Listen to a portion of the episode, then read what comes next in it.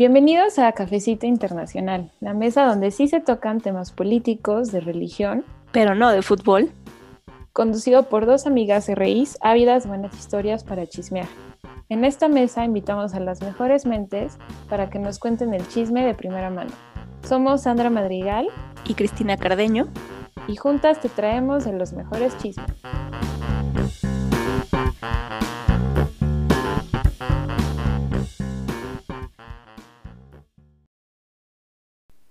Bienvenidos a otro episodio de Cafecito Internacional. Hoy es un día muy especial porque es nuestro primer episodio de la sección de Cafecito Palomero. Y bueno, aquí es el objetivo más que nada es como platicar, que escuchar otras opiniones sobre temas culturales, sobre series, películas, libros, eh, como algo más, más relax un poquito. Eh, el día de hoy eh, vamos a hablar sobre una serie que causó, que fue top número uno en 60 países, me parece que es de Queen's Gambit. Y para esto tenemos una invitada especial. Así es, eh, esta vez para esta, este episodio decidimos traer como invitada a una de mis mejores amigas, hermana de toda la vida, llevamos años de conocernos. Ella es actriz, ella está estudiando teatro y pero además, o sea, no, no, solamente porque estudia teatro y porque es actriz, sino porque es una gran apasionada. Él ha sido toda la vida del cine, de este, de, de pues sí, del teatro. Entonces, es una persona que sabe o que tiene un ojo más crítico que el, que el que nosotros podemos tener. Ella puede ver un poco más de cosas de las que nosotros podemos ver. Ella puede hacer un análisis, ok, sí, no es cineasta, pero puede hacer un análisis un poco más allá de esta serie o de cualquiera que le pongas y realmente creo que puede aportar mucho a esta discusión, le sabe y con su ojo un poco más agudo, más crítico sobre estas cosas, estoy segurísima que nos va a poder dar muy buenos eh, puntos de vista, aportaciones, comentarios y pues a ver qué, qué les parece. Hola Mariana, ¿cómo estás? Ella, ah, bueno, antes, antes que nada, sí, claro, su nombre se me había ido, ella es Mariana López Dávila, y pues espero que te guste, Mariana. Así que bienvenida a bienvenida. Palomero, Chismecito Internacional. Exacto. Hola. Hola, pues sí, estoy contenta y nerviosa, pero pues como, exacto, o sea, creo que lo que a mí me gusta mucho en general es siempre hablar, ¿no? O sea, hablar de películas, hablar de series. Yo hasta antes de la pandemia, la verdad, no solía ver muchas series. Yo era mucho de ver películas, como que me, me cae un poco mal esta cosa de que las series te enganchan y luego ya nada más quieren que estés ahí sentado viendo cuatro mil temporadas. Eso me cae un poco gordo. Pero pues ahora que hemos tenido tiempo de estar cuatro mil horas viendo cosas, pues sí, como que empecé a ver más series y la verdad es que me gustan las series que son cortas, ¿no? Que no te exigen demasiado y creo que Queen's Gambit está hecha justo así, como una serie corta que está muy circular, muy pensada, muy circular. Y pues ya, o sea, eso, a mí me gusta mucho platicar. Sí, creo que hay, este, siempre platico, ¿no? Con, con, una persona de que las películas y las obras de teatro, que es lo que a mí me gusta ver, siempre se entienden cuando los platicas después, ¿no? Cuando después de salir de una obra o después de salir de ver una película, cuando íbamos al cine, oh, em, te vas tiempos. Exacto, te vas al, al, cafecito o a comer o lo que sea, a tomar una chela con tus amigos, amigas y platicas, ¿no? Como que ahí termina el proceso de, pues, de entender, de analizar, hasta de mi, mi, mi papá con, alguien con quien platico mucho de esto me decía, es que hasta disfrutas más, ¿no? Como que es el segundo proceso de redisfrutar esa cosa que acabas de ver. Y pues ya, eso, o sea, eso es lo que a mí me gusta. Muchas gracias por invitarme. muchas gracias a ti, Marina. Sí. Y pues bueno, entonces comencemos con, bueno, The Queen's Gambit es un remake, ¿no? De una novela de los años 80, 1983 y creo que ya, o sea, desde antes de ver la serie, ¿no? Ya, ya, ya hay un contexto, un contexto de Guerra Fría. Y que cuando empiezas a ver la serie, desde que, desde el primer capítulo, te, transportas a ese momento histórico. O sea, eh, siento que es una serie como muy rica, eh, eh, como llena de, de, cosas por analizar, llena de, de información y pues bueno, aquí es Guerra Fría em, sí, eh, Estados Unidos, Rusia, el ajedrez, pero va más allá del ajedrez. Y esos son temas que pues hemos discutido y que Mariana está aquí para compartir también con nosotras. Y pues bueno, empezando con que Beth, la, cara, eh, la personaje principal, se queda huérfana, ¿no? Y la manera en que se queda huérfana, o sea, eh, como su infancia tiene mucho que ver a lo largo de la película, la relación que tiene, ¿no? Con su mamá, eh, los pedacitos a lo largo de la serie donde se puede ver cómo ella siendo niña recuerda ciertos momentos con su mamá, algo que, que, eh, que, aparece muy recurrentemente es cuando su mamá la vuelve a ver por el retrovisor y dice, cierra los ojos. Eh, no sé para ustedes qué significa esto o ustedes cómo lo vieron. O sea, porque se queda huérfana como a propósito, desde mi punto de vista. O sea, como que la mamá había pensado eh, en que ya no sabía qué más hacer, en que ya había como perdido rumbo de su vida y que eso también le pasa a Beth en, cierto momento. Eh, no sé, ustedes cómo ven esta parte. El tema de la, eh, del orfanato, como el, el personaje principal y su vida en el orfanato, que siento que es como muy decisivo en la serie. Exacto, justo como lo acabas de decir, decisivo. O sea, lo que yo pude ver es que la figura de la mamá, ¿no? Siempre está presente. O sea, la figura de la mamá, este, sí que se muere, pero también se repite después, cuando la adoptan, ¿no? Entonces, como que la mamá siempre fue un tema para ella.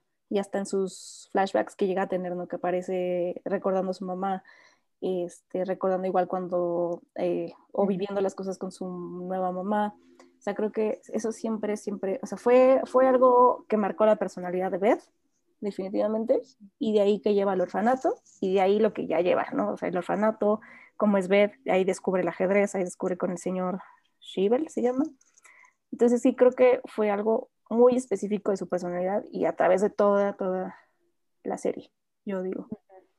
Pues sí, o sea, o sea, creo que es, este como el trauma infantil, ¿no? Pero, o sea, no sé, yo siento que a lo largo de la serie, conforme va pasando, hay como un gran espejeo de Beth en la mamá, ¿no? O sea, como que sí, nunca terminas de entender muy bien, pero pues sí ves como esta personaje de la madre un poco conflictuada con todo en la vida y como, pues, como que era, era un poco liberarse de su propia vida o liberarse de Beth o que Beth se liberara de ella, ¿no? Entonces, o sea, creo que a mí algo que me parece interesante de la serie es este tema de que justo le dice, cierra los ojos como para que no vea, pero Beth sobrevive, ¿no? Como muy milagrosamente. Eso es algo que yo le he estado dando muchas vueltas, ¿no? No he terminado de entender porque yo creo que la mamá quería que a las dos se las llevara el diablo, o sea, yo de verdad creo que, creo que no planeaba eso, ¿no? Sí. Creo que fue más bien un, no, no puedo seguirte arrastrando conmigo. Y yo creo que algo que es muy importante es que Beth despejea lo que sea que le sucedía a la mamá en ella todo el tiempo.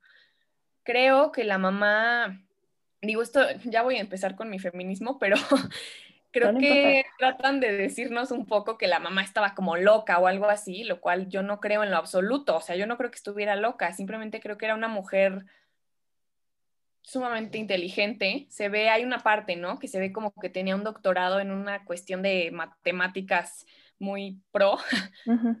Y pues no sé, a mí más bien me, me hace como una cosa, me habla como de, pues, de qué significa ser una mujer brillante en esa época, ¿no? O sea, o qué significa ser una mujer brillante y que no quiere lo mismo que deberían querer todas las mujeres en esa época, ¿no?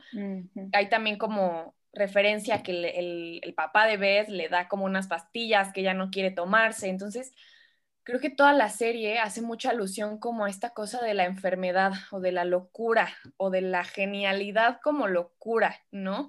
Como que al final de cuentas, pues lo que acaban de decir, ¿no? Como que sí es decisivo en el sentido de que pues tal vez ya desde ahí Beth tenía una relación con la genialidad, con su mamá, pero que era pues definitivamente conflictiva, ¿no? Y definitivamente, este, pues terrible, pues sí, terrible, ¿no? Esa es la palabra, pero no sé, o sea, creo que, creo que sí, es, es el fantasma que termina cargando siempre. Y, yo tengo como mis opiniones distintas respecto a la segunda mamá, porque creo que ahí juega otra cosa, pero bueno, eso ahorita vemos. Sí, sí, ese es, ese es otro, otro gran tema que, bueno, no sé si spoilemos aquí algo o no, pero sí, lo sentí. Eh, pero sí, ese, es, es que eso es, eso es muy cierto, o sea, también el año en el que sucede toda esta, bueno, la trama de la novela es en los 60, ¿no? Eh, donde todavía como que estaba muy, como que la mujer tenía el papel de ama de casa, este, siempre muy, muy arreglada, ¿no? Eh, como se puede ver también en toda la serie, como la critican a ella, a sus compañeras de escuela, de, oye, ¿tú por qué estás vestida así? ¿Esos zapatos qué, no? Y después su mamá adoptiva también muy, la típica ama de casa eh, estadounidense, ¿no? Como, como, se me hace como que quieren reflejar eh, lo que era el sueño americano en esa época, como una, la mamá blanca, perfecta, ama de casa, el esposo este trabajador, el que no hacía nada y llegaba y la mujer ahí esperándolo con sus cervezas frías, ¿no? Que se ve también en, en, la, en la serie. O sea, me parece que también muestra esa parte de la sociedad norteamericana en ese, en ese momento, como en ese periodo de, de tiempo donde eh, los roles de género están muy definidos. Y el tema de género es algo que también se toca muchísimo a lo largo de la serie. Que, mm, bueno, para los que no la han visto, brevemente, es eh, una, una, niña que se queda, se queda huérfana, como que nunca... Ah, bueno, es que ese, ese, es otro tema, son, son demasiados temas, pero, y que se puede ver, o sea, bueno, ese es otro tema, pero que se, se queda huérfana, entra a un orfanato, em, empieza a jugar ajedrez, eh, se vuelve como muy famosa, luego eh, como que al principio no, le, no, no, la toman en serio por ser mujer, ¿no? Y, y, luego lo reafirman porque eh, en un juego como de hombres serio, tú entras muy, como muy vestida femenina en un, en un mundo serio y que después va ganando, eh, tiene reconocimiento mundial y finalmente, pues, spoiler, paren el video eh, si no lo han visto, le gana al, gran ajedrecista ruso, que ahí también es otro tema. Pero entonces, el primero es este, ¿no? El, del orfanato. Luego, ya en el orfanato, empieza a jugar ajedrez, ¿no? Y eh, como habías dicho, Kiki, con este, con Shivo, que sí, Shivo, no, Scheiber, no sé. Scheiber, es Scheiber, perdón. Eh, yo ya no me acuerdo de su nombre, pero mm, eh, que empieza a jugar ajedrez y él la empieza a notar, ¿no? Como es, y le habla a, al, eh, como el líder del el de la escuela secundaria, ¿no? Ajá, el de la escuela secundaria. ¿Y qué es lo que le da de regalo? Una muñeca. Ay, sí. Y ella la ve con cara de ¿qué es esto? ¿Qué es esto? O sea, una muñeca. Que yo cuando lo vi dije, no, o sea, pues sí, los, los 60 digamos que desde ahí, eh, como que la mujer tenía que ser, jugar a las muñecas, rosa, muy asendadita, estar en misa, eh, cantar en los coros, no en el mundo del ajedrez. O sea, como que desde niña ya se está enfrentando a, pues a todos los estereotipos que se van a ver después en la serie. Pero sí, la muñeca. Y cómo la tira a la basura, ¿no? Después de qué pasa y pum, a la basura. Yo creo. Ah, yo creo, es que ahorita dijeron varias cosas. Por ejemplo, esto que dices, Mariana, de la genialidad con la locura. ¿No? o sea, y fue algo también súper característico de Beth desde chiquitita, pero que además eh, lo reflejan muy bien en la entrevista que le hacen ya después, ¿no? en, o sea, tú, entonces puedes decir que, o sea, y que hasta ella le preguntaba, o sea, me estás diciendo que estoy loca, y, y, hasta la que la estaba entrevistando decía, no, es más bien genialidad, o sea, eres, eres inteligente, ¿no? Pero a mí lo que me gusta mucho es cómo manejan esa inteligencia, o sea, porque no queda nada más en tema de, sí, o sea, como dicen, sí es muy mucho el feminismo, lo tocan demasiado, pero es un feminismo que siento que a mí me gustó mucho, personalmente, porque es, es inteligente, y porque si una mujer inteligente llegó hasta donde llegó. Pero no sé si a ustedes les pasó que viendo la serie también decían, híjole, es que algo le van a decir o algo va a pasar. O sea, como, o sea, yo, yo, yo, o sea, estaba con esa inquietud de, estar justo en un mundo de hombres, o sea, la, de, las de la única mujer que ha llegado a ese nivel así en Estados Unidos, qué difícil, ¿no? O sea, como que todo el tiempo pensaba como, algo le va a decir, algo le va a pasar, pero resulta que no del todo, ¿no? Que, que no, que al contrario, como que era bien recibida, como, o sea, con, con, o sea, pues que sí, que la recibían bien o que la enfrentaban y decían, pues sí, o sea, nunca hubo un tema de que, bueno, muchas veces sí comentarios, ¿no? De que porque es mujer, este, la primera mujer ajedrecista, ¿no? Y hasta ella decía, sí, solamente porque soy mujer me están pelando, ¿no? Entonces, no sé, para mí me gustó mucho ese tema de cómo manejaron justo el de género, feminismo en, en, en, en ese sentido, como de inteligencia, mujer, pero además que la persona de Beth se me hacía una persona sumamente elegante. O sea, era, ella era muy, o sea, sí atractiva y todo, pero elegante, ¿no? Entonces era como, pues sí, no la típica, o sea, bueno, más bien una mujer distinta. No sé, no sé si a ustedes les parece de esa pues forma. sí, creo que, o sea, esto es como un tema que puede llegar a ser bien controversial, ¿no? Pero creo que algo que bien, o sea, lo que voy a decir, pues, este que creo que algo que es muy interesante es que Beth nunca dice que ella es una mujer en un, número, en un mundo de hombres, ¿no?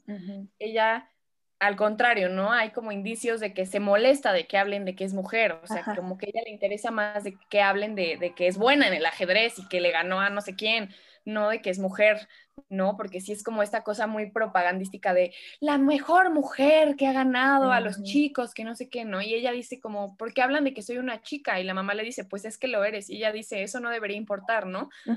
Creo que eso, eso se me hace un gran, gran acierto de esta serie, ¿no? Como que creo que para ver bien o mal, bueno, no, no, muy bien más bien, pero creo que a diferencia del mundo en el que vivimos y en el que somos muy conscientes de nuestras desventajas, a veces por decirlo, creo que ella jamás se concibió como un ser distinto por ser mujer. O sea, o sea, creo que sí se sentía en las afueras de muchas otras cosas, pero creo que ella como que en el camino se fue dando cuenta de que era un mundo de hombres, ¿no? O sea, siento que no fue como que ella dijera, fuck, el ajedrez está lleno de hombres, aún así lo lograré, pues lo voy a intentar. No, no, no, creo que ella ni siquiera se dio cuenta, creo que ella solo dijo, me gusta jugar ajedrez y creo que lo puedo hacer bien y ya, ¿no? Y, y jamás fue una interrogativa, ¿no? Pensar si porque era mujer debía competir diferente, ¿no?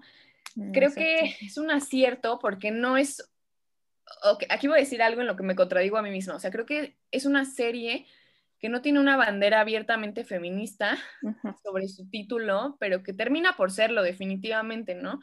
Yo también estoy a favor de las cosas que abiertamente se nombran feministas, ¿no? O sea, creo que sobre todo ahorita son necesarias, pero creo que también es chido porque el no tener una bandera abiertamente feminista hace que al final el discurso feminista pueda llegar a gente que tal vez no lo recibiría abiertamente por leer la palabra feminista en él, ¿no? No sé si me explico. O sea, creo que alguien, o sea, digo, yo, yo, yo, yo vaya, yo no tengo un pedo, ¿no? Yo, yo al contrario, creo que tenemos que empezar a normalizar palabras como feminismo y saber que no son la bruja ni el diablo. Pero creo que para un público más abierto es, es, es, es un acierto, ¿no? Creo que, bueno, esto es algo que he pensado mucho, ¿no? Que al final de cuentas es una serie que está en Netflix. Y, o sea, no es que Netflix sea malo, pero Netflix, pues hay que saber lo que es. Netflix es una plataforma comercial que tiene poder de llegar a muchísima gente, ¿no? No vas a ver un contenido independiente, no vas a ver cosas tal vez demasiado controversiales, no vas a ver algo que critique al sistema, vaya, ¿no? O tal vez sí, pero no tanto, porque al final de cuentas, pues ellos están vendiendo eso, dentro de.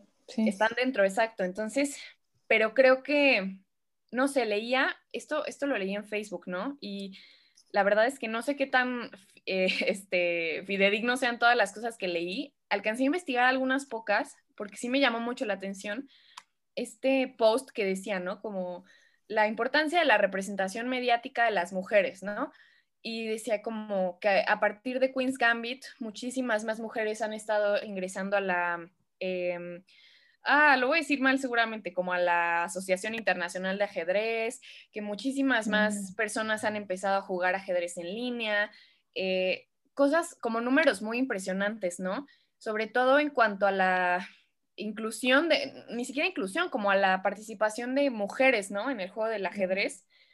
Y como que yo digo, pues es que sí, o sea, sea Netflix, sea lo que sea, creo que sí necesitamos ver personajes femeninos interesantes y ver más personajes femeninos heroínas y, inteligentes y capaces de cosas, ¿no? Más allá de que, pues sí, siempre va a estar el lado criticable, ¿no? De esta serie. Es una serie escrita, el, el libro original, el guion y dirigida por hombres. O sea, al final de cuentas es criticable, ¿no? Pero creo que aquí va mi, mi shout out, mi, mi, celebración por la actriz principal, ¿no? Que es esta chica que se llama Anya Taylor Joy, que creo que lo hace muy bien, creo que le, defiende mucho, defiende mucho a Beth, creo que la complejiza, creo que pone un, un, gran, pues un gran ser humano, ¿no? Y una gran complejidad. Algo que leía en una entrevista justo de, de esta chica, de esta actriz, que aparte es súper joven, estoy así maravillada. Es, Tiene nuestra edad. Tiene 24 años, habla inglés perfecto, habla español perfecto, es una bestia. Yo creo que vamos a estar viendo mucho de ella próximamente. Yo estoy muy, muy impresionada con esta chica. Y algo que decía en una entrevista era que una parte de Beth, que es muy importante, que es esta parte como de, los, de las adicciones, del uso de, de sustancias, ¿no? Como del alcoholismo, de las drogas, etcétera, es que tal vez tampoco hemos visto demasiado, ¿no? Del uso de estas sustancias en mujeres. Como que es un tema de hombres, el tema del alcoholismo, y, mm. y, no estoy diciendo que no se vea, ¿no? Seguramente sí hay muchas películas, series en las que se ve, pero que cada vez es más importante ver que también en esa época lo había, ¿no? O sea que, y que es un problema que hay que tratar y que si las mujeres sufrían de alcoholismo era por algo, ¿no? Y no eran solo los hombres y no sé, o sea, creo que esta, estos, estos, ¿cómo decirlo? Como que estos resplandores feministas que tiene la serie sin decir que son feministas, son, son fabulosos, o sea, creo que sí, son, son algo muy chido. Repito, hay cosas criticables, ¿no? O sea, esto es una como opinión muy personal y, a, partir de algo que platicaba con otra persona, que tal vez ya es mi yo muy piqui, muy mamón, pero sí decía como que la hay una escena en los últimos capítulos de la serie que como que parece que Beth está como tocando fondo, ¿no? Y que está así como bien borracha y así como en su casa valiendo. Sí. Y, y, entonces este, está como en calzones y como muy sexy, peinada perfecto y es como hermosa, ¿no? A pesar de que parece que está destruida.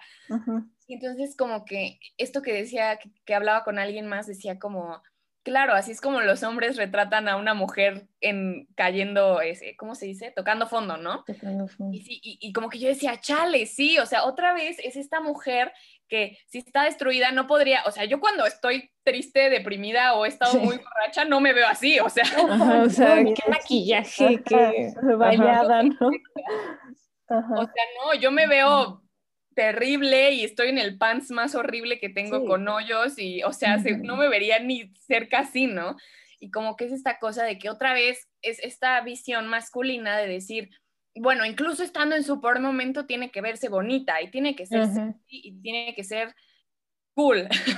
y entonces como que dices, ah, me, me, lleva, ¿no? Pero bueno, sí, otra vez, sí. Esto es una crítica ya como que yo he pensado, pero creo que aún así, repito, para un público más generalizado, los atisbos feministas de esta serie como que pueden llegar a cosas, no sé si estoy siendo muy ingenua, pero yo creo en eso, ¿no? Creo como que oh, cada vez tengamos y exijamos y demandemos a nuestras productoras, a Netflix, a HBO, a lo que sea, más contenido de este tipo. O sea, porque poco a poco tal vez vayamos teniendo más alcance de manera más justa, como más mujeres dirigiendo, más mujeres escribiendo, más mujeres actuando, ¿no?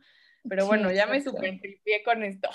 No, no importa. pero sí, es, es, que sí, precisamente como que ahí se ve que fue dirigida por un hombre, ¿no? Porque una mujer que sabe, como, como dices, cuando estás deprimida y tocando fondo, pues cero que te maquillas así. O sea, cuando fue a ver a su amigo, eh, como más, o sea, todavía aún más maquillada y, y, vestida y no sé qué dices, así de, no es cierto, no es cierto.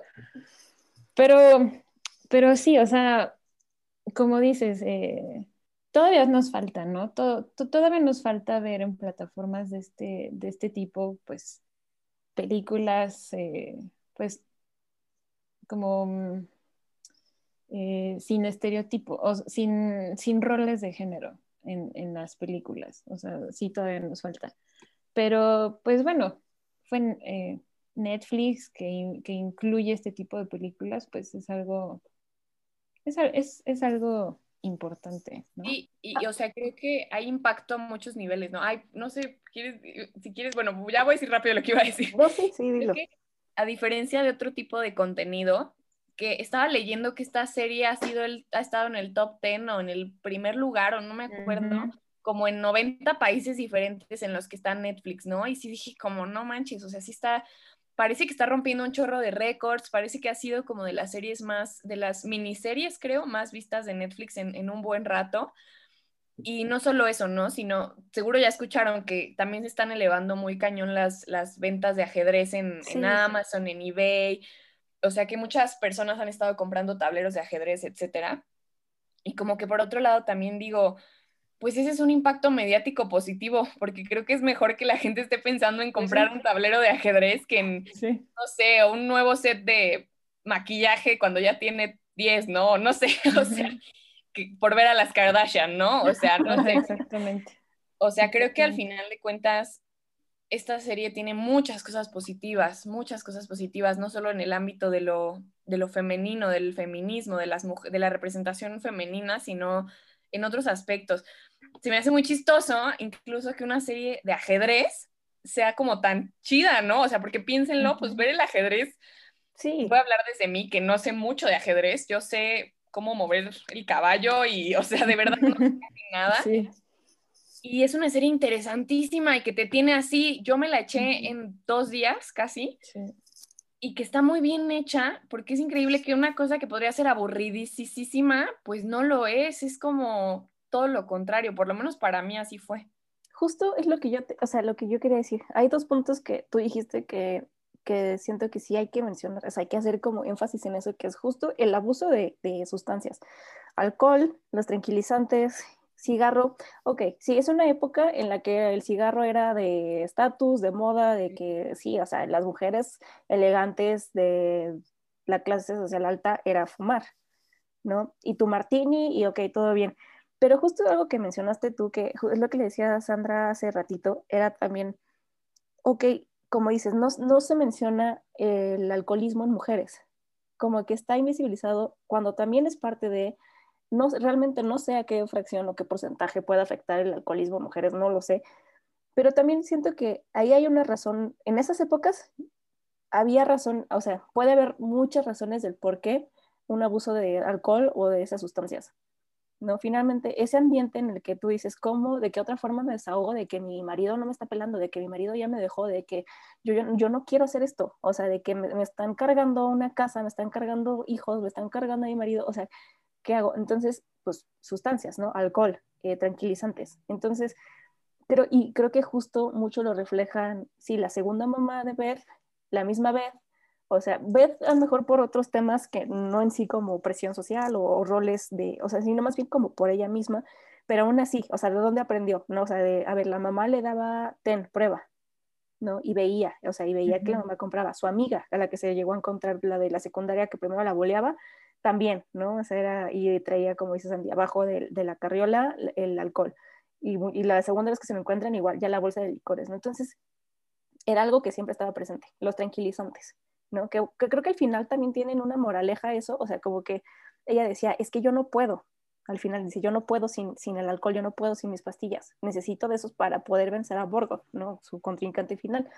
pero, o sea, pero creo que también ese mensaje bonito que a mí me gustó mucho cómo lo manejaban es, no es cierto, no necesitas eso. O sea, porque ya viste, te lo quitaste, pudiste, y además, ¿por qué? Porque tienes contención. O sea, porque, porque ahí fue cuando recibió la llamada a sus amigos diciendo, aquí estamos, te apoyamos, te alejaste sí por estas cosas, pero aquí estamos, y hay gente que te apoya. Entonces, siento que va más allá, ¿no? O sea, como de, el, tema de salud mental es algo que se tiene que hablar.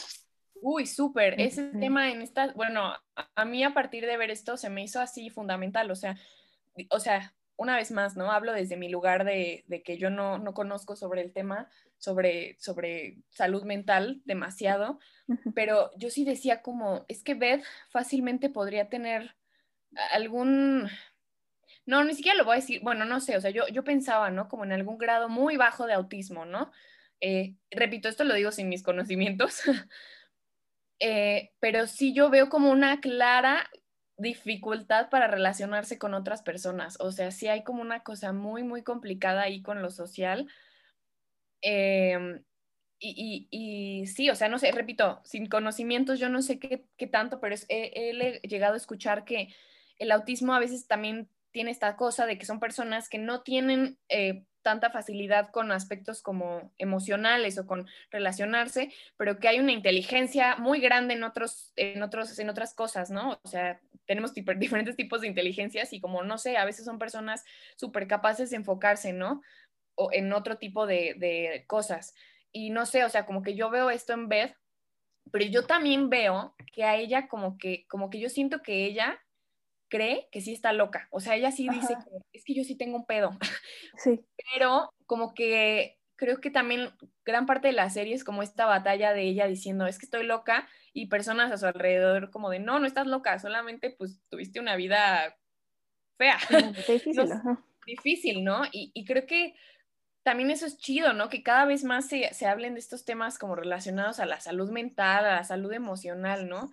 Y creo que es, muy chido esto que dices, como de la contención, ¿no? De, la, la, Creo que el final es como muy final feliz, pero creo que también sí está construido, o sea, como que sí llega a eso por algo, ¿no? O sea, es, muy chido esto de que ella encuentra esa contención que tal vez necesitaba, ya no en, en las sustancias, sino en, en, personas, ¿no? Exacto. Eh, eso, eso es muy chido. Y que una persona solitaria como ella, como siempre lo fue, o al menos ella se quiso creer que así era, o sea, como eh, me abandonó mi mamá, me abandonaron dos veces, no quiero a nadie, o sea, no logro conectar con ningún hombre, o sea, siento que estoy enamorada de uno, pero realmente, o sea, o sea, pero no sé, o sea, como que siempre, siempre tuve ese conflicto en experimentar también con eso, ¿no?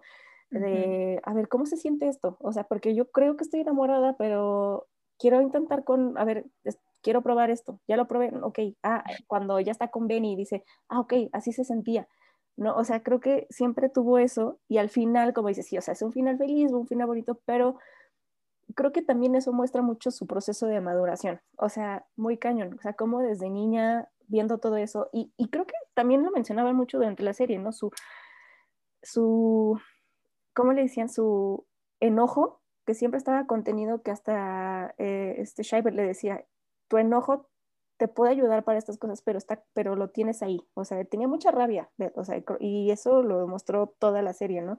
Y justo cuando está tocando fondo es cuando empieza a salir todo esto, ¿no? Así como de el por qué y, por qué me siento así y me vale y todo. Pero, no sé, o sea, creo que sí tiene muchos matices, que a mí me gustaba mucho cómo lo manejaban, en que sí, la ira te puede, puede ser un motor, pero muchas veces no. O sea, pero, o sea, pero sí, pero no, ¿saben? O sea, como hay que manejarlo así, hay que confrontarlo así. Entonces, siento que y, esto me lleva también al otro punto que decías, Mariana, del ajedrez. O sea, como dices, el ajedrez obviamente es la clave de, la serie.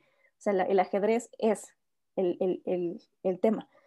Pero ¿por qué? O sea, pero ¿por qué el ajedrez, no? Como, como o sea, ¿qué decidieron meter? O sea, es, un, es un juego, todos estamos de acuerdo, de destreza mental cañoncísima. O sea, sí tienes que eh, ser estratega, pensar, analizar, ver tres pasos más allá, ¿no? O sea, es algo que no a cualquiera se nos facilita, o sea, que no, o sea, que como dices, sabes, peones, caballos, listo, o sea, sabes que son 64, listo, o sea, ¿qué más? No, pero así la manera en cómo ella manejaba y decía, a ver, es que mm, están jugando esto, esto está bien, esto, o sea, no sé, yo estaba fascinada con eso, que así sí te llega a decir, oye, qué padre, yo quiero aprender a jugar ajedrez mejor. ¿no? Entonces sí, se me, se me, hizo sano, como dices, es, es sano. Entonces. o, como que tiene, abre, abre chance a mundos, ¿no? O sea, algo, bueno, aquí, o sea, yo no, yo no sé de ajedrez, o sea, yo de verdad no sé, pero mi novio sabe mucho. Mi novio es este, o sea, ahorita ya no, pero llegó a jugar muchos torneos y, o sea, sí, sabe, sabe bastante, ¿no? Entonces yo, para mí era muy interesante como contrastar qué pensaba, ¿no? Porque creo que algo muy chido de esta serie también es que tiene varios niveles de entendimiento. O sea, creo que si eres alguien que no sabe de ajedrez, puedes disfrutarla igual, ¿no?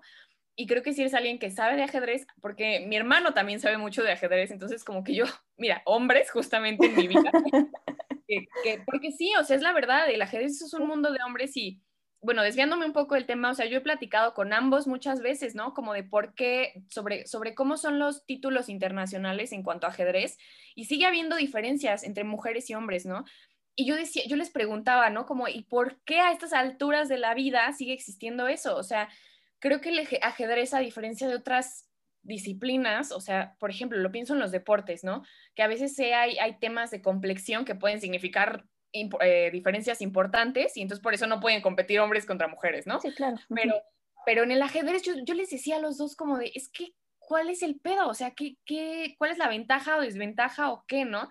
Y ambos me decían, pues la única cosa es que así lleva siendo cientos de años, pero la verdad es que ya ahorita no hay ninguna razón por la que no tuviera que ser así, ¿no? El, el, no, esto no me acuerdo bien, lo voy a decir mal, pero para ser gran maestro, o sea, tienes que ser hombre, ¿no? Si eres gran maestro mujer o gran maestra, es otro título, o sea, no compites dentro del mismo eh, estándar, digamos, para llegar a ese título, o sea, sigue habiendo una diferencia, pero bueno, ya volviendo, o sea, yo he platicado mucho de esto, ¿no? Del ajedrez, se me hace, se me hace muy, pues muy interesante y como que creo que esta serie, viéndolo positivamente, podría hasta abrir esa brechita que, ha faltado, ¿no? Como para que en el, en el, mundo del ajedrez se den estos pasos grandes eh, y cambios importantes. Pero el chiste es que yo hablaba con ambos y les, les preguntaba sobre, sobre todo el tema del ajedrez y todo este rollo. Ay, ya se me olvidó por dónde iba. Este, mm, bueno, el punto es que yo les preguntaba mucho, como le preguntaba sobre todo a, mi novio, como toda la, la, dinámica del ajedrez y todo este tema, porque yo quería saber si para él era una serie igual de creíble que para mí, ¿no? Y él me decía, tiene sus fallas, tiene sus críticas, me dijo, pero son mínimas, o sea, son, son pocas, es, es realmente él me decía, a mí me da mucha nostalgia ver esto, porque sí te recuerda como al mundo que es los torneos de ajedrez, ¿no? Y tú dices, ¿a poco los torneos de ajedrez son tan apasionantes y tan emocionantes? Porque para mí jamás en la vida lo hubiera pensado, o sea, para mí es así de qué aburrido. Sí. Pero parece que no, o sea, algo que se me hace muy chido es que también desmitifican un poco este mundo del ajedrez y sí ves como a las divas, ¿no? O sea, sí ves como estos hombres que son primadonas, o sea. Ay, sí, sí, sí, sí, definitivamente el Benny, ¿no? Que sí es como de, no, es que no, te, no, toda la gente piensa que, que los ajedrecistas se ven como Son como toños, ¿no? como yo. o sea, me, parece muy chido eso, ¿no? Como acercar a la gente, desmitificando el ajedrez, volviéndolo algo, pues, divertido. y, y, justo, ah, una cosa, ya me acordé que era lo que iba a decir cuando me perdí, me di 20 mil vueltas, era que creo que el tema del ajedrez también es súper importante en esta serie por el tema de, de, pues, que está situada en la Guerra Fría, ¿no? Platicaba con mi hermano, que también es otro de mis que saben de ajedrez, y me decía, es que es un tema súper marcial y un tema súper importante y que durante la Guerra Fría fue un tema súper importante porque eh, hubo un ajedrecista estadounidense que se llamaba Bobby Fischer, que dicen, o sea, como que lo dicen entre varias personas que han analizado la serie, que el personaje de Beth podría estar un poco basado en Bobby Fischer, ¿no? Evidentemente pues es mujer, con muchas diferencias, no, no es que se parezca físicamente, ni que no está basado en él, pues en su vida, tal cual, pero que sí como que un poco basándose en esta figura del genio incomprendido, ¿no? Porque Bobby Fischer también al parecer como que, puta, tenía problemas en la vida, o sea, también tenía temas como de que era muy, estaba muy solo, se tuvo que retirar, parece que se empezó a volver igual loco, que ya ni siquiera me gusta decir volverse loco, ¿no? Sino como más bien como con mil demonios ahí y pues dicen, ¿no? Que podría ser como parecido a la vida de él. Y Bobby Fischer fue el primer estadounidense en ganar en Rusia, en ganarle a la Unión Soviética en ajedrez durante la Guerra Fría. Espero que lo estoy diciendo bien o ya me confundí con otro ajedrecista, pero según yo sí fue él. y lo que es muy chido de esto, bueno, no, no lo que es muy chido, lo que es muy interesante más bien, es que en la Guerra Fría esto era algo muy importante, porque el juego, porque es otro paso sobre la luna, ¿no? Es otro avance sobre el otro país y el, ajedrez es completamente marcial, o sea, es, completamente, va de la guerra, o sea, el, ajedrez va de estrategia militar, casi, casi, ¿no? Entonces, no es poca cosa. También como en la serie, que no es poca cosa que, que Beth rechace ir a la Casa Blanca después de haber ganado, ¿no? en, en la Unión Soviética, porque pues hace un rato, ¿no? Igual decía Sandra, como también a, Beth la, quieren patrocinar esta asociación católica gringa y ella dice en él, ¿no? Yo no creo en y les da el discurso, ¿no? Les dice, yo no creo en sus payasadas, en que quieren que diga esto, pero es que era una cuestión completamente política, ¿no? Y, se me hace muy chido que ella rechaza eso, dice en él, yo, yo estoy jugando por mí. Y una vez más, es esta cosa de yo juego por mí y me gusta y bye, ¿no? Y no estoy defendiendo la bandera de nadie. Y creo que fue Bobby Fischer el que también lo invitaron a la Casa Blanca y dijo, Nel, yo no voy a ir igual, ¿no? Yo cuando vi la serie como que no me causó tanto ruido esto, pero es algo muy político, ya pensándolo, es sumamente político rechazar esa invitación, porque es decir, es decir, no, o sea, esta el triunfo es mío. Esto es mío, yo no voy a alimentar esta competencia. Y creo que también es una cosa para ver aquí esto ya es como mi super de Braille, ¿no? Pero yo siento que Beth se encuentra un poco en el, en el mundo de los rusos. O sea, yo siento que ella también había estado muy sola toda la vida en su vida en Estados Unidos. Y como que en Rusia, que son muy devotos del ajedrez, como que ella dice, wow, aquí, aquí me entienden, aquí la gente ve las cosas como yo. Entonces, como que siento que es una cosa de, me gusta pertenecer aquí ¿no? Y, no le voy a regalar eso a, una guerra política. Eso se me hace bien chido también.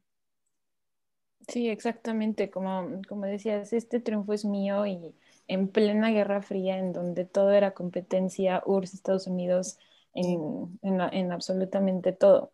Y también, igual, partiendo del ajedrez, cuando compite con, con el niño, con un niño ah, sí. Eh, ruso que el niño está así como, pues súper concentrado, súper apasionado, y que ella le dice, ¿y qué vas a hacer después con tu vida? Y el, y el niño, no sé, o sea, no sé a qué te refieres, o sea, ¿qué estás diciendo? O sea, siento que ahí también se puede ver como la evolución del personaje, ¿no? De que cuando era niña y estaba en el orfanato, su vida era el ajedrez y que en, en, alguna ocasión en la película dijo, es que esto yo soy en lo que, soy buena en esto y esto es mi vida.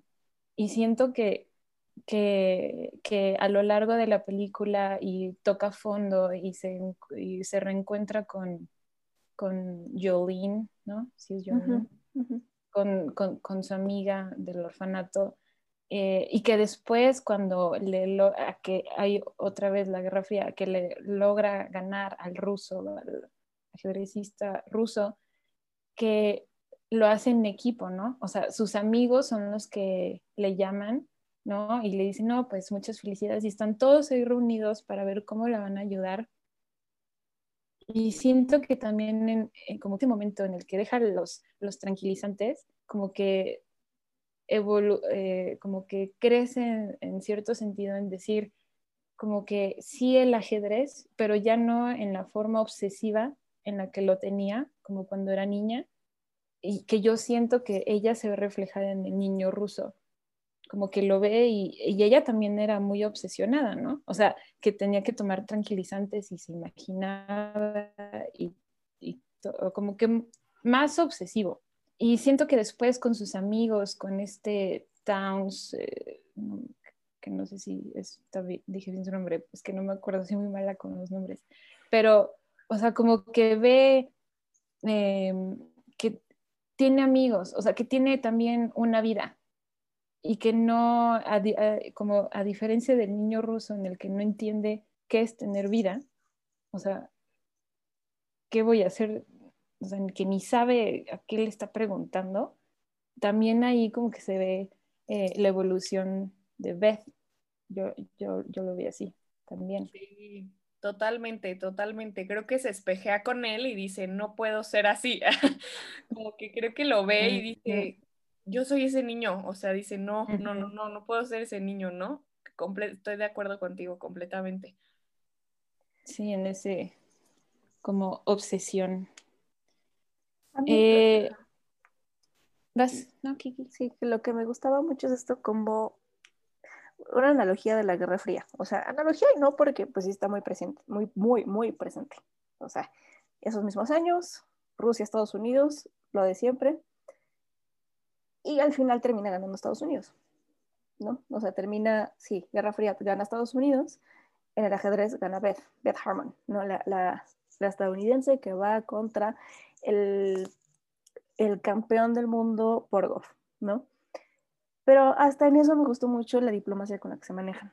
O sea, porque yo siento que sí hablan mucho de la política, pero también hay una diplomacia ahí. O sea, Borgov muy, muy sereno, muy frío, muy calculador, y, me encantó a mí la frase que al final le dice, cuando le da la reina, le dice, este juego es tuyo.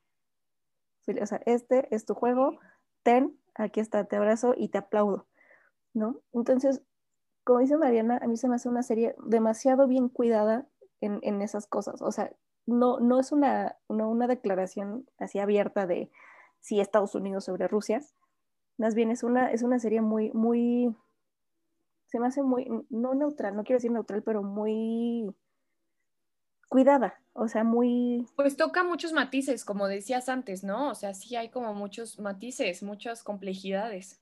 Sí, o sea que, exacto, pero y, no termina una de sobrepasar a la otra y no termina una de, de decir abiertamente como si Beth está loca, si es, la, es Estados Unidos sobre Rusia, si es esto, o sea, no, siento que todo lo deja muy, muy bien puesto, o sea, muy bien hecho.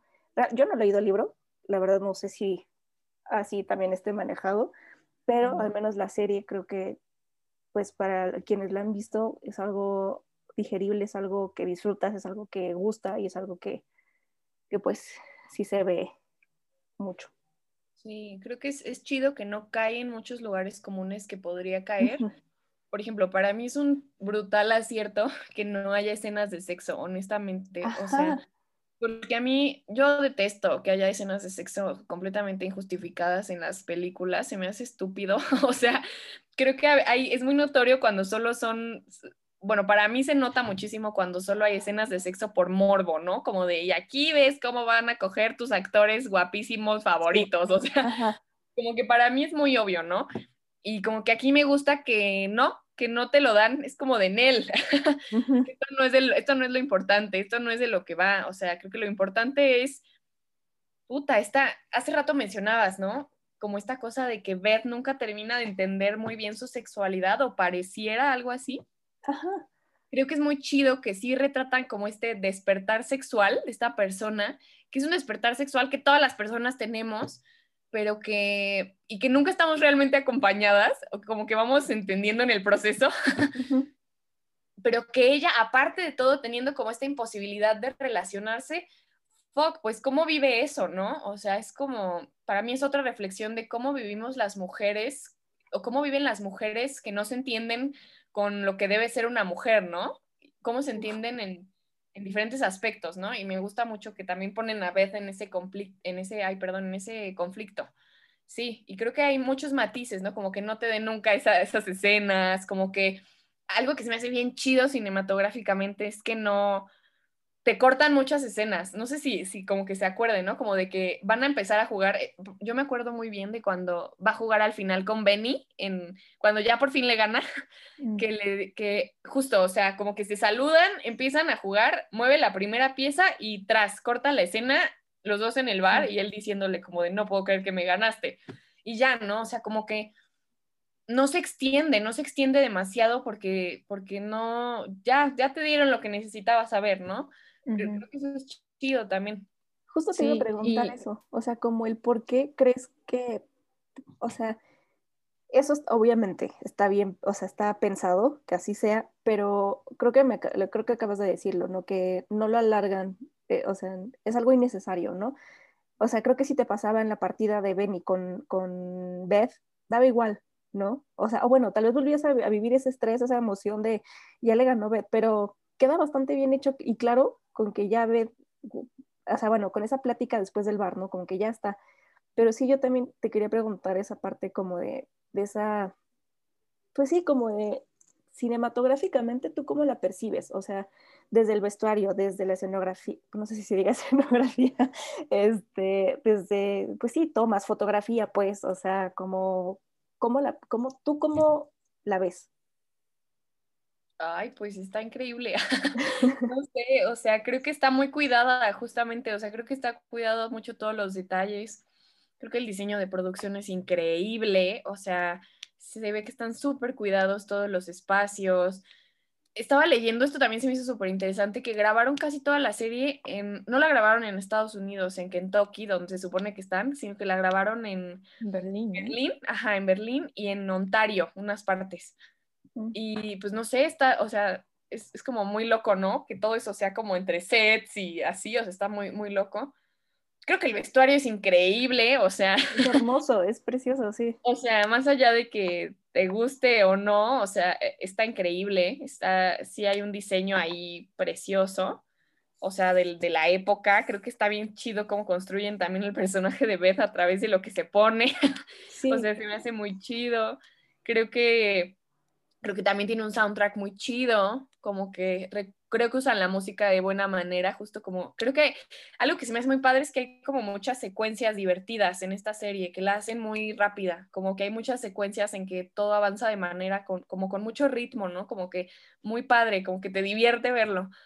Mm, ay, no sé, las actuaciones, o sea, para mí, ya dije, ¿no? Esta chica se me hace genial.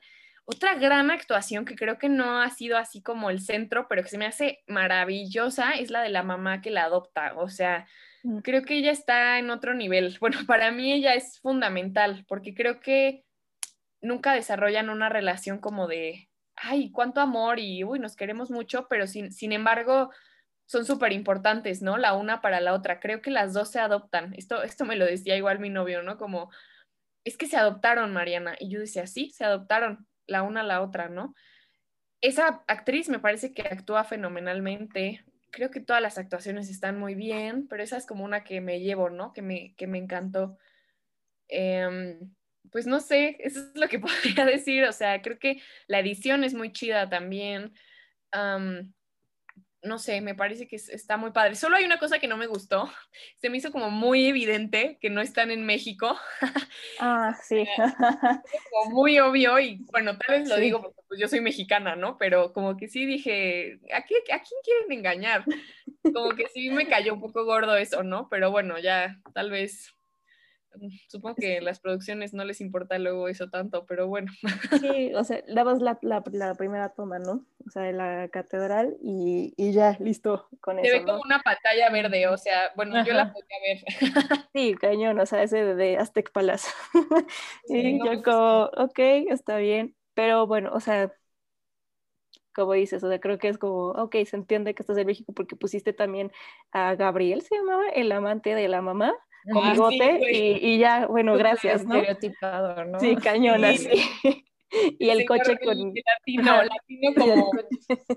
latino como sexy, así como de película, ¿no? De, sí, de y... hola, mami. Ajá, ay, sí, sí. Eso Fatal, pero bueno, se las perdonamos. Exacto, pero hasta eso creo que no, no estuvo tan, tan, tan estereotipado como muchas otras cosas que vemos sobre México. O sea, creo que o sea, por ejemplo, son los carritos donde ella pedía la cerveza o, ah, o algo así. Y dices, bueno, ok, mm, está bien, ya, dijeron el nombre de Chapultepec, gracias, ¿no? Pero, pero pues ya, ya con eso, ¿no? Sí, sí, como que a mí también me cayó muy gordo, sí dije como chale, o sea, se hubieran esforzado, pero bueno, o sea, te los perdoné porque pues no iba tanto de eso, ¿no? La Exacto. serie. Uh-huh. Exacto, dices, bueno. Y de, por ejemplo, bueno, creo que ya tocamos muchos de, de los temas como medulares, yo creo, el abuso de sustancias, el proceso de maduración, feminismo. Ah, uno que, que, que me acordé mientras Mariana decía de la sexualidad, es cuando le empieza el periodo a Beth, ¿no? Ah, o sea, sí. que, que no sabe qué está, que se queda así de, ¿qué? qué? O sea, ¿qué hago? Que no sabe ni ponerse, eh, no sé qué era, si tampón o toalla, pero, o sea, no sabe Sí, qué hacer con eso. Y, y que, o sea, iban al orfanato, ¿no? O sea, ¿qué educación les daban? O sea, entonces era, eh, no, como, no tienes nada ahí, no va a pasar nada contigo, o sea, no, no te debes de conocer, no sabes qué va a pasar. O sea, eso sí se me hizo, pues, muy impresionante, como, como la educación no se le daba a las niñas esa parte sexual de su cuerpo, algo básico, ¿no? O sea, que tenían que, como mujer, pues, debes de conocer. Sí, creo que Y no. Exacto, creo que ahí también, bueno, para mí también es muy interesante como el, el iba a decir, iba a decir el manicomio, pero no, el orfanato.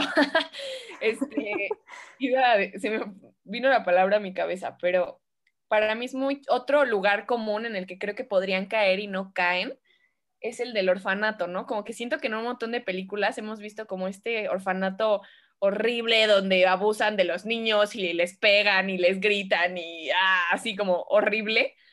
Y creo que aquí no es eso, o sea, creo que aquí este orfanato no es ese lugar, o sea, creo que no es así de, ay, te tratamos horrible, creo que simplemente es un lugar súper gris, ¿no? Como súper gris, literal, y Sí. pues esto que acabas de decir, ¿no? Como dónde está la educación sexual de las niñas. Creo que a las niñas en ese orfanato solo las preparan, ¿no? Como para poder ser lo mejor que puedan ser en la vida. Y como que también digo, pues es que ¿qué les podría ofrecer un orfanato, no? O sea, o sea, pensándolo como muy tristemente, ¿no? Como Ujú. sí, tal vez es lo mejor que les pueden ofrecer, como que sean chavitas educadas para que puedan conseguir un esposo Ajá, y puedan salirse de ahí, ¿no? O sea, es como su expectativa de vida, ¿no? Entonces, sí, pero creo que se me hace chido que no caigan en ese lugar común de poner el orfanato como este lugar de horripilante, de miedo, como suele ser, ¿no? Creo que al contrario, es, es como simplemente gris y como, como que es paralelo a todo lo gris que hay y como Beth como que no, pues no, no sé, como que ve en otra cosa, está en otro lugar, ¿no? Como pienso en la mamá, como que la mamá también estaba en otra cosa, como que estaba más allá de eso, ¿no? Y pues sí, no sé, está muy, está muy padre, a mí me gustó mucho. Sí, yo también la disfruté bastante con eso. Y, y ahorita que acaban de decir esto del periodo de Beth, es, bueno, también se refleja mucho lo que acabas de decir con la mamá, ¿no? Porque finalmente también de quién aprendes eso, ¿no? De una mamá, normalmente, o, o el acceso más fácil que tengas a una mujer, o sea, como alguien ya más grande que tú. Y bueno, sí, me acuerdo que llegó con su mamá y le decía, pues, este, pues creo que, dice, creo que tengo mi periodo, creo que algo así le dijo, ¿no? Y ella fue como, ah, pues toma lo que quieras de, de, de mi cajón, ¿no? Y es como, ok, gracias. Ajá, o sea, como gracias. Entonces, sí, como dices, creo que aunque se adoptan, nunca terminaron de, de, de ser madre e hija. Y luego cuando llega la muerte de su mamá, que a ver le pega y dice, se siente que es como otra vez, o sea, huérfana por segunda vez, ¿no? Y huérfana y otra vez, y ahí fue cuando empieza su, a, a caer otra vez, o sea, sí, creo que la mamá siempre fue un tema recurrente para Beth, tanto la, Sí. su mamá natural como su mamá adoptiva. Sin embargo, creo que, o sea, como tocando este tema de la mamá y como de la familia, otra cosa que no hemos hablado que para mí es así increíble, muy, muy fundamental, es este, el personaje de Jolene, ¿no? También se me hace Ah, así como sí. bien chido y bien interesante, que al final sí se vuelve como su familia, ¿no? Se me hace muy chido que también sea un personaje que no aparece toda la serie, sino que aparece como al inicio y al final, ¿no? O sea, es como, estuvo en esos momentos. Como que para mí es muy interesante que Beth nunca deja de ser un personaje sumamente solitario, ¿no? Pero que parece que siempre tiene como revoloteando en su aura a personas, ¿no? Que, que como que llegan en un momento y como que se van, como que llegan y como que se van, ¿no? Y como que Jolene me parece fundamental en eso, o sea, creo que es un personaje también bien chido, bien este... Es muy padre que también como que nunca le diga como, es que tú eres mi hermana, pero pues como que ahí está esa relación y ya, ¿no? Em, creo que como que son pocos personajes con los que Beth logra conectar emocionalmente pero está ahí esa conexión y está lo que decías antes, Sandra, como esta maduración, cómo después logra conectar ya de una manera distinta. Creo que por eso el final es muy chido. Ahí va otro spoiler, pero bueno, ya dijimos como 20. Ay, sí. que al final, o sea, no, no, sé, si, no sé si se dieron cuenta, pero el, el, vestuario que trae al final Beth es como un eh, abriguito blanco. Sí y un pantalón blanco y trae como una boinita, ¿no?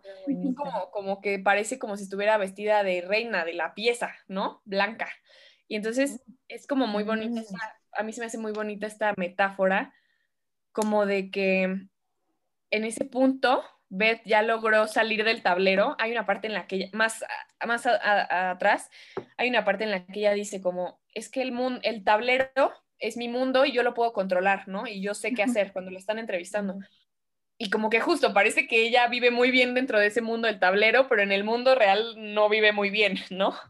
Y como que creo que es muy bonita esta metáfora de que al final ella como pieza se sale al mundo y ya puede vivir en el mundo y ya lo puede como manejar y lo puede como ver, ¿no? Y que ella vaya y, ay, no sé, para mí es muy bello, ¿no? Esta, esta última escena que va y se sienta con los viejitos y como que termina en esto de a jugar. ¿Y qué es esto? O sea, ya siento que ahí hay una maduración del personaje justamente, de que ya no, ya no está compitiendo, como que ya logró salir a jugar y ya.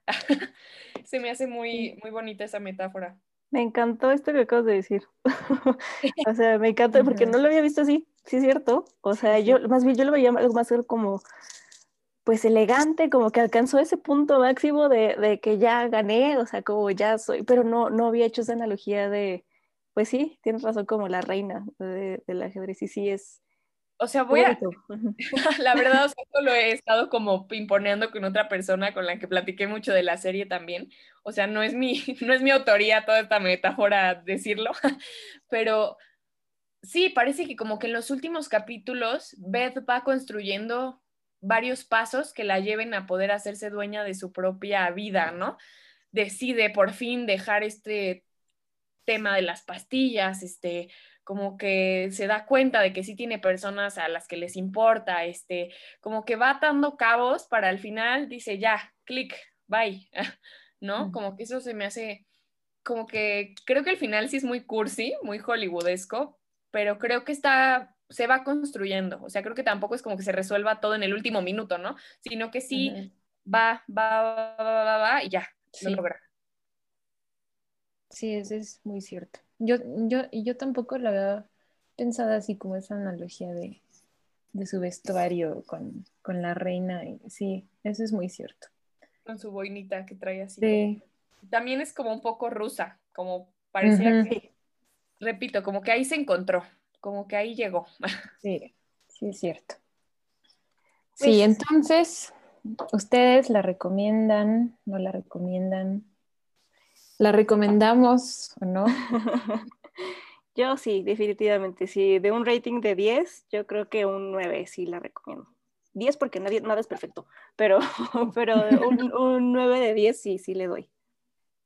Mm, no, yo sí la recomiendo, definitivamente, sobre todo porque creo que es súper digerible y se me hace bien chido que a pesar de que toma mil temas bien complejos, los, logras digerir hasta cierto punto, ¿no? Y, como que creo que a veces hay que quitarnos de la cabeza que para hablar de cosas importantes tenemos que hacer cosas que nadie va a entender, ¿no? Porque a veces se vuelve esta cosa de culto y de lo independiente y de lo alternativo muy difícil de alcanzar y creo que al contrario, creo que es chido que haya series que propicien platicar de muchos temas importantes como son muchos de los que toca esta serie, ¿no? Como salud mental, eh, los roles femeninos, eh, no sé, racismo, ahorita estoy diciendo como lo primero que se me vino, ¿no? Pero hasta un tema de clases, o sea, sí. creo que es, yo la recomiendo definitivamente por eso, porque propicia hablar de cosas importantes que hay que hablar. Entonces sí la recomiendo, no sé qué rating, este, pues supongo que un 9, un 8 o 9, tal vez, por verme payasa. ¿Tú, Sandy, la recomendarías? Sí, yo también la, recomiendo. Yo, yo creo que de las tres, yo soy la que menos ve series y películas. Como que yo me estanco, o sea, veo lo que conozco y ya. Pero sí, o sea, como bien dicen ustedes, es muy, toca temas muy importantes, la hace muy, muy digerible, la hace que se entienda, la hace como que eh, acerca ciertos, ciertos aspectos eh, a, personas. Entonces hace que todos la puedan ver, todos la puedan entender. Y también, sí, recomendada, igual no 10 porque nada es perfecto, pero no sé, recomendada, sí, muy buena. Y pues, eh, muchísimas gracias, Mariana López Dávila, por, por haber estado con nosotros. Em, esperemos que les haya gustado mucho eh, esta reseña de, o bueno, discusión, plática de, de, Queen's Gambit. Y esperemos que, bueno, si hayan parado el podcast, si no la hayan visto, para que no se la hayamos spoileado. Y si ya la vieron, pues igual compartan con nosotros cosas que no hayamos dicho en este episodio. Em, y sí, ya saben, en Instagram, Chismecito Internacional, nuestro mail, chismecitointl.gmail.com para que nos hagan saber sus opiniones, para que compartan con nosotros cualquier otro tema que ustedes hayan visto en la película. Muchísimas gracias. Gracias, Mariana. Ahí te volvemos a invitar cuando tengamos otra, claro, si quieres. sí. Gracias a ustedes. Qué chido. Muchas gracias. Nos vemos. Y nos vemos el próximo mes para otro chismecito palomero.